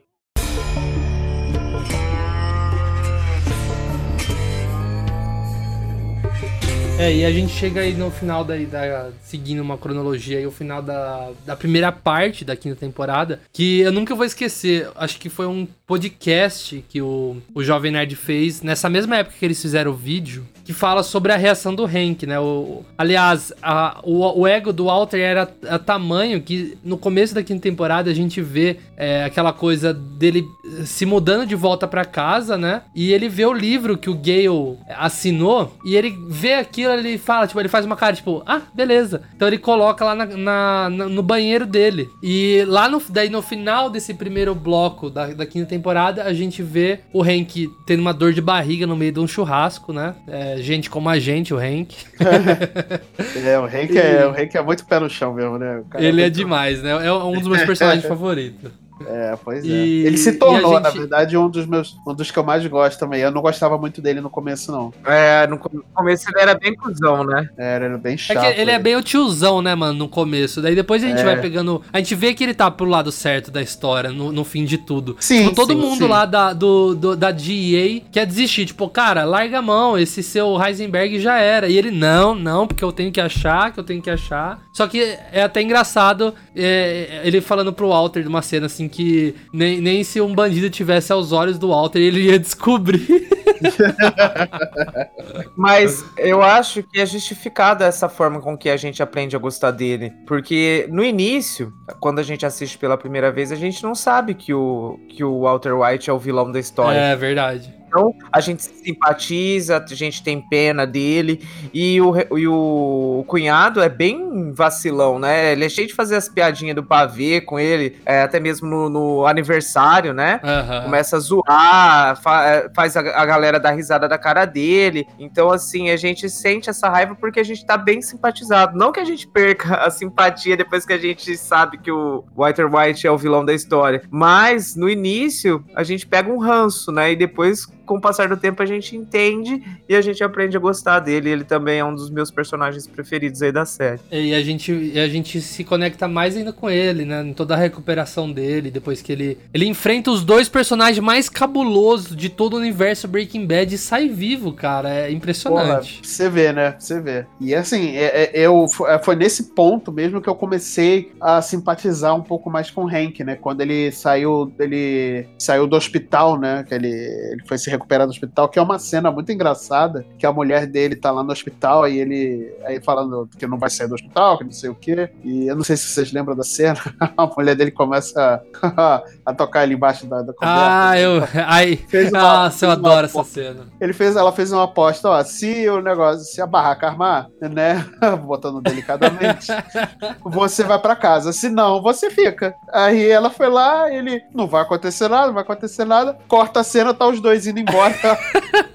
E, e ele falando tchau, né? Muito engraçado, mano. É, ele falando, "Tia", cara, é muito, é genial a cena. Não, e, e a cena que do tiroteio, aliás, é uma coisa que eu acho que posso falar pra vocês, que eu só percebi a terceira vez que eu assisti. É, eu não sei se vocês vão lembrar, mas é, acho que tem um policial, ou o Gomes, não sei quem tá falando sobre uma bala especial e tal, e fala pra, pra guardar uma com ele. Então dá uma bala de revólver e dá pra ele. Então ele guarda. E nessa mesma. A cena anterior, a cena que ele tá no estacionamento, a DEA tomou todas as armas dele porque ele foi bater no Jesse. Então ele foi punido, ele perdeu acesso a todas as armas, ele ficou desarmado. E ele só que ele guarda essa bala com ele. E quando tem toda aquela coisa, o celular do, do, do Hank toca, não sei se vocês lembram, fala um minuto. Então toda aquela, aquela aquele mistério, ele começa a olhar para todo lado, começa a olhar para todo lado e tem todo aquela, aquele escarcel que acontece no estacionamento. Ele, ele chega a levar tiro, né, na coluna e ele tá caído. O cara vai matar ele e fala: Ah, não, fácil. Então o cara vai, pega um machado, vai caminhando e ele pega a arma, que- a, a bala que ele guardou no bolso, Aham. com a mão toda ensanguentada, ele tentando colocar, ele não consegue, ele não consegue, pá, ele consegue. Que era uma bala especial que furava mais o crânio, não sei o que, não sei o que. É, ela era round piercing gun, é, bullet. Era uma arma que ela perfura até colete. E É, aí exatamente. bala- e, e manda guardar Bala com do ele. É, bala dum dum. E, e, tipo, toda essa construção dele com a mão ensanguentada, querendo colocar e tal. Nossa, E- é um terror e- essa cena, é um terror, cara. Não, é, é a primeira vez que eu assisti, eu achei que ele fosse morrer. Nossa, não, dá um nervoso, porque você fica. Meu Deus, coloca essa bala logo, para de trebilicar, filha da puta. Você- cara, é. E, é- e assim, é bizarro, a bizarro. eu só percebi a terceira vez quando, quando eu fui assistir. Eu sempre me perguntava por que, que o, o Gus queria salvar o Hank. Ele que manda a mensagem escrita um minuto, né? Pra alertar ele. Porque se o, se o Gus não avisa, o, o cara do cartel ia chegar, pá, acabou. Não ia ter chance do Hank se defender. Não, era massacre ali, era massacre. E eu sempre ficava, por que, que o Gus salvou o Hank? Não teria porquê. Aí, a terceira vez eu descobri que o Gus queria que tivesse esse escarcel no estacionamento pra mostrar pro cartel lá, pro Dom Eladio, que os, os caras estavam matando, matando no território do Gus. Então ele queria todo esse escarcel pra falar, olha aqui, e uma desculpa pra eles morrerem, pro, pros primos morrerem. Olha aí. Então a gente tem a- a- uma coisa que eu nunca esqueci, né? Que eu, que eu cheguei até a falar aqui no, no Nerdcast, que fala que a hora que o Hank descobre que ele leu o, o, o autógrafo do Gale, ele, ele fala assim: o, acho que foi o, o Azagal que falou, que na verdade o efeito sonoro pra aquela cena devia de ser de um cocô caindo na água. Pluf! a temporada devia de acabar com um cocô caindo na água. que o cara foi mandar um barrão ali e, e saiu passando mal depois. Nossa senhora.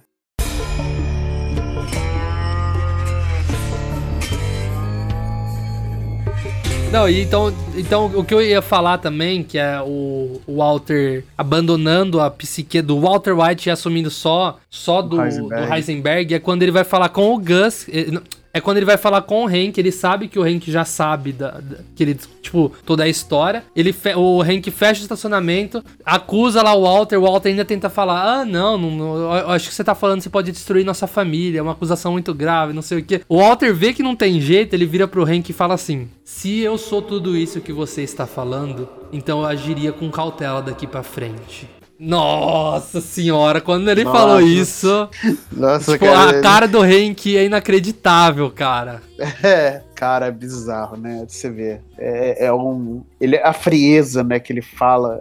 É, é por isso que eu falo, o Walter White é o rei das catchphrases, cara. Ele não tem jeito, tem jeito, cara. Ele, ele fala umas paradas né, durante a série, principalmente nesse, no, no final, cara. Puta que pariu.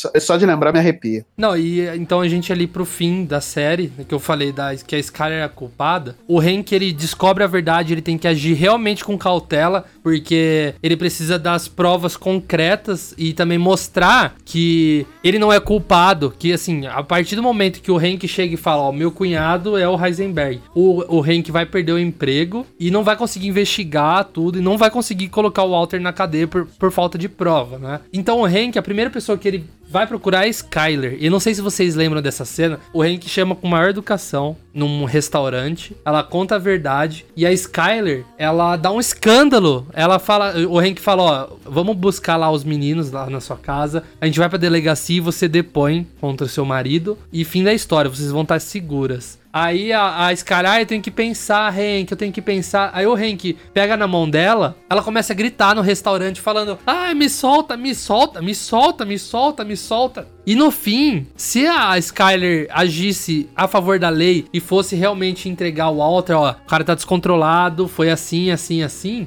o Hank estaria vivo, não teria acabado a família, o Walter estaria preso e não teria acontecido tanta tragédia. Tanto pro lado do Hank, tanto pro lado pro Gomi, tanto pro lado de toda a família White, tanto pro lado da, do Jesse, tanto pro lado de todo mundo. Até a namorada do Jesse se ferrou numa, numa, numa dessa, a Andrea, né? E, e, a gente já encaminhando pro final, a gente tem o, toda a merda que a gente tem que falar, não pode deixar não falar de Ozymandias que é o melhor episódio da história da TV, cara. Não, não tem como.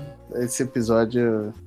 Ai, gente, olha, Breaking Bad, ele, ele trouxe coisas memoráveis, assim, pra gente durante cinco temporadas, mas os Amandias, olha, é. Eu acho que de, de, de episódios, assim, é dos melhores episódios da, da televisão mundial, gente. Esse daí eu acho top 3 fácil. Para falar de Osmandias, eu tenho que falar para vocês, durante o cast inteiro a gente falou que o, o, Walter tem essa mania de grandeza, ele tava lá no topo, ele era gigante, ele queria o império, né? Uhum. I am the Empire Business. Então, eu não sei, Marcelo, você me fala, o que, que você espera desse nome, Ozymandias? O que, que você acha que significa para a história de Breaking Bad? Olha, olha, se não tiver alguém que tenha lido, tenha lido Watchmen não, nesse episódio. não, realmente, né? Tem o Ozymandias do, do Watchmen. É, pois é, exatamente. Então, mas assim, o, o, como você tinha dito, né? O, o, Walter, ele tinha começado toda a série, todo esse essa questão do, da, da produção da droga e tudo mais, por questão financeira e questão altruísta. E no final acabou sendo uma questão por simples egoísta, né? Apenas para massagear o ego dele, que sempre foi muito machucado, né? É, quando ele teve aquela chance de ganhar um prêmio com, com o trabalho de química, ele é frustrado na vida pessoal, na vida profissional, né? Com um casamento que não vai para frente, com é, não digo nem pelo filho, porque né, assim ninguém tem culpa de do, do pessoa nascer com, com deficiência, né? Mas ele é frustrado na vida pessoal dele, na vida profissional. Ele é um professor de química numa escola onde ele não tem respeito nenhum, ele não ganha dinheiro e tudo mais. Então ele que, começou mesmo com uma questão de quero deixar alguma coisa, né, é, para minha família. E no final acabou que o Heisenberg ele é apenas aquele aquele cara que só tem sede de poder, que tem quer produzir a melhor droga, quer ter um império da droga, ele quer ser o melhor do mercado, ele não tá nem se importando nem com dinheiro mais, né? E aí culmina exatamente toda esse essa construção do eu comecei por um motivo e eu terminei por outro no episódio de Osamandias. Cara, eu tenho que te falar que esse nome vem de um soneto de Shirley. Eu não, não, não conhecia esse soneto, eu só conhecia realmente que você falou do Watchmen, né? E a tradução desse soneto, essa, esse poema, ele mostra muito do que é Breaking Bad. Eu até indico vocês procurarem no YouTube Ozymandias Brian Cranston. É que é, é o, esse poema lido pelo Walter White em, em, pessoa, falando. E aquela voz dele muito, muito boa. Só que eu queria falar para vocês, assim, uma parte do poema que significa muito o que esse episódio traz pra gente. Encontrei um viajante vindo de uma terra antiga, que me disse: Duas imensas e destroncadas pernas de pedra erguem-se no deserto, perto delas, sob a areia. Meio enterrado jaz um rosto despedaçado, cuja carranca com lábio enrugado, sorriso frio comando. Dizem que seu escultor soube ler bem suas paixões, que ainda sobrevivem, estampadas nessas coisas inertes a mão que o escarneou e o coração que o alimentou, e no pedestal aparecem essas palavras: Meu nome é Osmandias, Rei dos Reis. Contemplai as minhas obras, ó poderoso, e desesperai-vos nada mais resta. Em um redor a decadência, daquele destroço colossal, sem limite e vazio, as areias solitárias e planas se espalham para longe.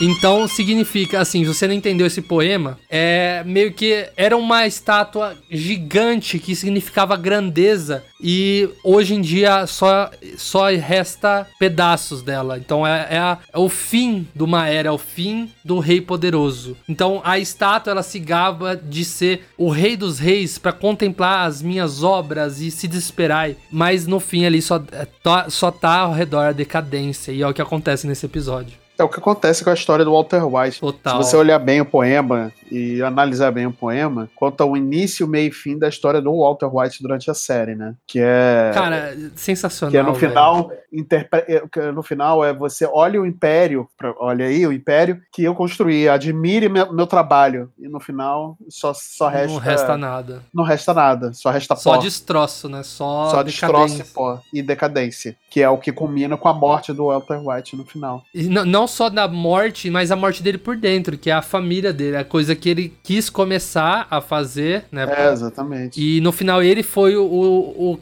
o, cara que destruiu. É, ele foi o grande responsável, ele foi o grande vilão mesmo da série. Não, e, e esse nome desse episódio, além de significar tudo, e pro episódio que a gente vê até referência a Ozymandias, nesse episódio, a hora que o Hank morre, o Walter deita com a cabeça de lado na areia e que é exatamente o que ilustra esse poema, né? Da face despedaçada. Exatamente. E, e toca uma música muito legal nesse episódio. E, e, cara, assim, esse episódio eu considero o melhor da história. E eu não sei se você sabia, Marcelo, acho que sim. Quem dirigiu é o Ryan Johnson, que dirigiu Os Últimos Jedi. Não sabia, não sabia.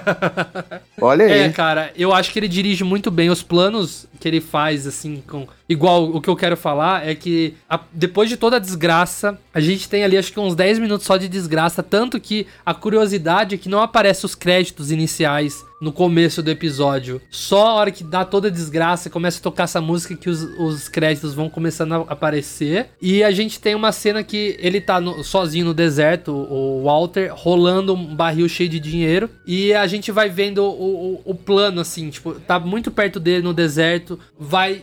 Tipo, vai mais longe, vai mais longe, vai mais longe, ao ponto de a gente não encontrar mais o Walter no deserto. E também nessa mesma cena a gente vê a calça dele do primeiro episódio. É verdade, verdade. Às vezes eu fico sem palavras, porque assim, é muito difícil descrever, pra mim, né, pessoalmente, às vezes é muito difícil descrever certas emoções, né? E, e, gente, o, o Breaking Bad, ele desperta todo tipo de emoção em você, todo tipo de sentimento, né? E os episódios, isso, assim, não, to não são todos os episódios, logicamente, porque senão seria, você não se surpreenderia mais. Mas ele, ele consegue finalizar tão bem certas coisas ele consegue finalizar tão bem essa história do Walter White, não do Jesse, porque o Jesse é finalizado só no filme depois, né? Sim, sim. Mas ele consegue finalizar tão bem a história do Walter White, que foi de herói a vilão, ele foi da glória à queda, né? E a jornada, toda essa jornada, ela desperta é, todo tipo de sentimento em você que às vezes é difícil pra pra descrever, sabe? E aí eu fico sem palavras de vez, de vez em quando, porque realmente, gente, é uma série que você não vê igual por aí. Talvez Better Call Saul num outro nível, não, não- no mesmo ponto. Não tô dizendo que Better Call Saul é pior ou melhor. Eu diria que tá no mesmo nível. Acho que é, ho- hoje em dia virou a mesma coisa, pra falar a verdade, viu? É, não, mas o, o Better Call Saul, ela é uma série que ela é, ela é boa, ela é ótima e perfeita do, dentro do que ela se propõe. sim, e, o, sim. e o Breaking Bad é um negócio que, depois de Lost, é, foi o outro ponto de ignição também, outro ponto de chave de mudança é, na televisão, sabe? De como você faz televisão, como você escreve roteiro. Então, são poucas as séries que mantêm essa qualidade do começo ao fim, sabe? É, eu acho que ditou também um pouco do ritmo que a gente vê na TV, né? Porque até então era mais aquela coisa, episódio da semana, o caso da semana. É, e, a- e a exatamente. ge- ali a gente tem meio que um filme, né? Só que em várias horas. Então é, é perfeito. é, po- po- tipo, eu vi até um comentário uma vez de que você consegue encerrar Breaking Bad com Ozymandias. Que no final ali é o, o Walter entrando no carro pra desaparecer. O Aham. Jesse sendo capturado pra fabricar metafetamina e depois ser morto. E a família destruída. Tipo, esse poderia ser o fim de Breaking Bad, tranquilamente. Seria pouco polêmico? Seria. Ficaria em aberto totalmente. Pois é. Mas poderia ser um fim. Se, se você parar em Ozymandias, o que eu não indico, mas dá pra você fazer isso. Depois a gente tem um episódio que eu gosto bastante. Eu, eu preciso comentar sobre isso, que o episódio em si é meio paradão, que é o Walter longe de tudo, né? Ele passa meses é, em, em outro estado. Só que o final desse episódio, que toca o tema de Breaking Bad a gente tem o Walter ali se entregando, mas mudando de ideia de última hora. Então a gente tem a visão da polícia entrando no bar assim e tal. Hora que mira, o copo vazio e bem na hora que faz o efeitinho do Breaking Bad. Tan, dan, dan. Nossa, Nossa, senhora. cara. Eu assisti isso ao vivo, cara. Eu, assim, eu, eu pirei. Eu falei, meu Deus do céu, o que, que vai acontecer, gente? Pois é, né? Pois é. Não, eu, eu até mesmo, eu citei que a gente, eu assisti ao vivo, né? Eu prometi que eu ia falar. É, o, o, episódio anterior a, a Ozymandias, é, a hora que dá todo aquela, aquele pré-tiroteio, né? O Hank se arma pra tirar, os nazistas chegam tal. Imagina eu ficar uma semana aguardando o próximo episódio, teorizando. Eu lembro que eu até quero pedir para você colocar essa música, Marcelo. Chama é, Line of Fire, da banda Junip. É, e tinha um teaser com, com essa música, Line of Fire. E, cara, é assim, meio que fazer um resumo da série e com essa música que eu acho muito bonita e assim, nossa, foi muito muito pesado para mim. Aí chegou o dia do episódio, eu tava assistindo, meu irmão entrou no quarto bem na hora. E o meu irmão ele tinha parado de assistir. Por causa que eu traí ele em continuar sozinho, né? Só que ele sentou na cama assim para assistir um pouco e foi bem a hora que o Hank morreu. A minha reação dele foi igual, foi tipo, nossa senhora, tipo, ferrou, não... e agora? Acabou tudo. Só que daí Nossa, agora a gente. Mesmo, só que a gente chega agora no último episódio. Que, Nossa. assim, foi perfeito, cara. A música que encerram. Sim, eu não tenho palavras. Foi tipo o fim, o fim de uma era para mim, sabe? Por mais que não tenha sido nem meio ano, para mim é o fim de uma era. não, e assim, o, o, Breaking Bad é diferente de muitas séries, muitas séries. Ela termina de um perfeitamente, assim. Sim. Você não, não, não tem um que diga, ah, mas eu acho que isso. Não, você pode dizer isso de qualquer outro episódio da série. Da, da, qualquer não, né? De alguns outros episódios da série. Ah, eu mudaria assim, eu faria assim, assado, não sei o quê. Mas esse, é, é, esse a forma como termina é, Breaking Bad é, é, é, é, não, não, eu não sei, eu acho que eu nunca vi, nunca vi nada parecido, sabe? Não, eu nunca também não. Parecido. É assim, é, incrível o carinho que, que, que tipo tem ali no final de tocar aquela música que é My Baby Blue. A gente sabe que o significado é tipo meu amor triste, alguma coisa assim. Só que tem um outro significado que é a cor da, da metanfetamina, né? Que eu acho perfeito. e não só nessa questão de trilha sonora, eu até indico a vocês que acompanharam a série. No Spotify tem uma playlist com todas as músicas da série, que são todas muito boas. Eu, eu, eu escuto sempre. Tem, tem cada música assim que eu, eu poderia passar horas falando. Mas tem uma música em especial também, chama Crystal Blue Persuasion.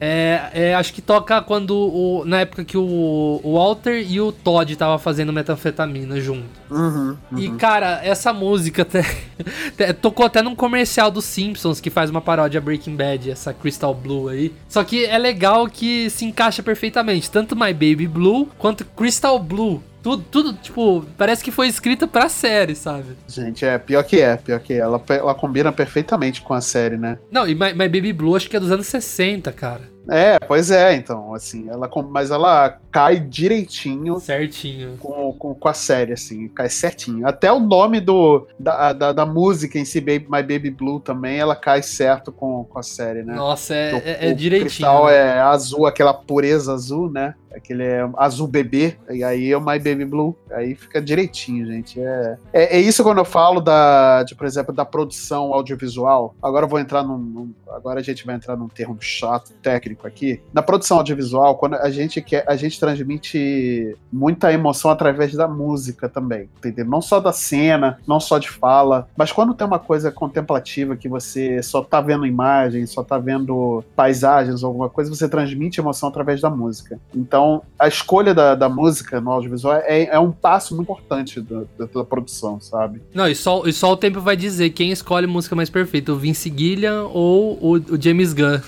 É, pois é. Ah, Tá no páreo duro esses dois aí, né, pra você ver. Mas o, a produção de, de, de Breaking Bad e de Better Call Saul também, né, que é praticamente a mesma, elas conseguem, elas têm esse mérito de colocar música, de colocar certas músicas em momentos chaves da série que, que combinam perfeitamente. Sabe? Que a letra às vezes até traduz o que, que tá passando naquele momento na, na tela, sabe? É, você vê, o Então- James Gunn, ele primeiro escolhe as músicas e depois ele escreve o roteiro. É, exatamente. Ele escreve o roteiro baseado no que ele escreve na, na música. música, é. né? É, pois é. Não, tal- talvez seja esse aí o segredo, né? É, olha aí, tá vendo? Mas realmente é um passo muito importante na produção. Então, assim, porque pensa, se você tá vendo essa cena e, e e uma música aleatória começa a tocar, você quebra Sim. essa, esse sentimento, ou, ou, ou não é nem o sentimento, você quebra a emoção ah, que, que aquela cena quer passar, aquele, um determinado tipo de emoção. Você pensa, você tá nessa cena, aí começa a tocar Twisted Sisters, cara, sabe? Tipo, Nada não a ver, né? Nada, nada a ver, sabe? Aí quebra totalmente, entendeu? Então é um passo muito importante na produção e eu acho que eles fazem isso com ma- maestria, tanto quanto o James Gunn consegue fazer nos filmes dele também. É, e ali a gente tem o, a morte do Walter White, né? Muita gente fez teorias de que ele poderia sobreviver, até o Brian Cranston entrou nessa, zoando. Às vezes o pessoal não percebe ironia nisso, mas é, muita gente discutiu que ele poderia ter sobrevivido. E a gente tem o final em aberto do Jesse. É importante ressaltar aqui também, Marcelo, é que no episódio ali que eu falei que é o penúltimo, né? Que é um episódio que acalma um pouco os sentimentos pós Ozymandias, É, a gente tem, assim, meio que o destino final do Saul Goodman, que ele também se ferrou na história, ele vai ter que mudar de identidade, e a gente tem o, o Walter tentando puxar ele também pra continuar. E ali é, é tão bizarro que o Walter ele cresce em cima do Soul, o Soul ele diminui, aí o, o Walter tá tão derrotado que ele começa a tossir por causa que o câncer dele tinha voltado. Então a gente vê que ele tá tipo na, na tipo na sarjeta de novo. O, o Soul até vira e fala: "Boa sorte pra você". Ele vai lá e vai embora. A gente não vê mais o Soul em Breaking Bad, né? Só que daí a gente tem o, o, o final de Breaking Bad em si, gente- no final, no resultado, o Walter morto, Jesse a gente não sabia o que acontecia, o, o- o que aconteceria com ele. O Vince Gilliam fala que deixou em aberto ali em 2013 pros fãs interpretarem e que pra ele o, o Jesse escapou, né? Porque ele falou assim que as polícias que, que chegam ali no Walter White podiam ter parado ele ali na estrada, né? E ele- o Jesse seria preso, o Jesse era procurado também. E ali acaba Breaking Bad. Já eu a gente não vai entrar em caminhos de é o caminho aqui, eu acho que merece um cast próprio depois que todo mundo Sim. assistir. Até porque eu não assisti ainda, né? Então- Ah, sim, então. Um- vamos esperar passar aí, se assistir a gente comenta também. Isso, isso. E também isso. Better Call Saul, que acho que merece também um cast próprio, né? Eu também Mas acho. é só adiantando aqui, um, só o comecinho de El Camino, a gente já vê que o, o Jesse ele se esconde da me- das mesmas polícias que vão ali no Walter White. Até é engraçado você colocar a cena lado a lado. É, é uma, uma experiência legal que o tempo dá certinho da polícia passar pelo Jesse em El Camino e chegar no Walter White em Breaking Bad. É bem engraçado. e o destino de- de- do Saul Goodman, apesar de Better Call Saul se passar antes de Breaking Bad, Better Call Saul, ele, ele traz flashes de pós Breaking Bad e durante Breaking Bad também. Então, tem um episódio em específico que se passa durante Ozymandias ou um pouco antes de Ozymandias. Um, não, não, sa não sabemos ainda exatamente o momento, mas seria ali a hora que dá toda a merda também pro, pro, pro Saul Goodman, pro Jimmy, né? E então tem uma cena, acho que é na quarta temporada do Better Call Saul que, que se passa durante Breaking Bad e todo o começo de temporada de Better Call Saul é em preto e branco, que significa futuro no universo de Breaking Bad, e que é, traz a vida do, do Saul Goodman pós Breaking Bad. A gente tem ali as datas fictícias de Breaking Bad seria de 2008 a 2010, 2010 seria o ano que o Walter morre, e Better Call Saul tá em 2015 nesses flashes do futuro aí. E tá tendo uma trama muito legal que o, o Jimmy, ele, ele tá vivendo, tipo, derrotado. O Jimmy é o Soul, tá, gente? E ele tá vivendo derrotado, ele vive, tipo, miseravelmente no sentido de medo. Ele tem medo de tudo, tem medo de ser preso. Até, tipo, tá tendo uma trama. Não vou contar aqui para não estragar para quem quer assistir, mas tá tendo uma trama e infelizmente é só no primeiro episódio de cada temporada, uns 10 minutos no máximo e, e deixa a gente se coçando para ver o que, que, vai acontecer. Isso já faz faz 5 anos, tá, gente, que já passa Better Call Saul e eu tô 5 anos querendo saber o que vai acontecer. Mas parece que agora na última temporada vão resolver.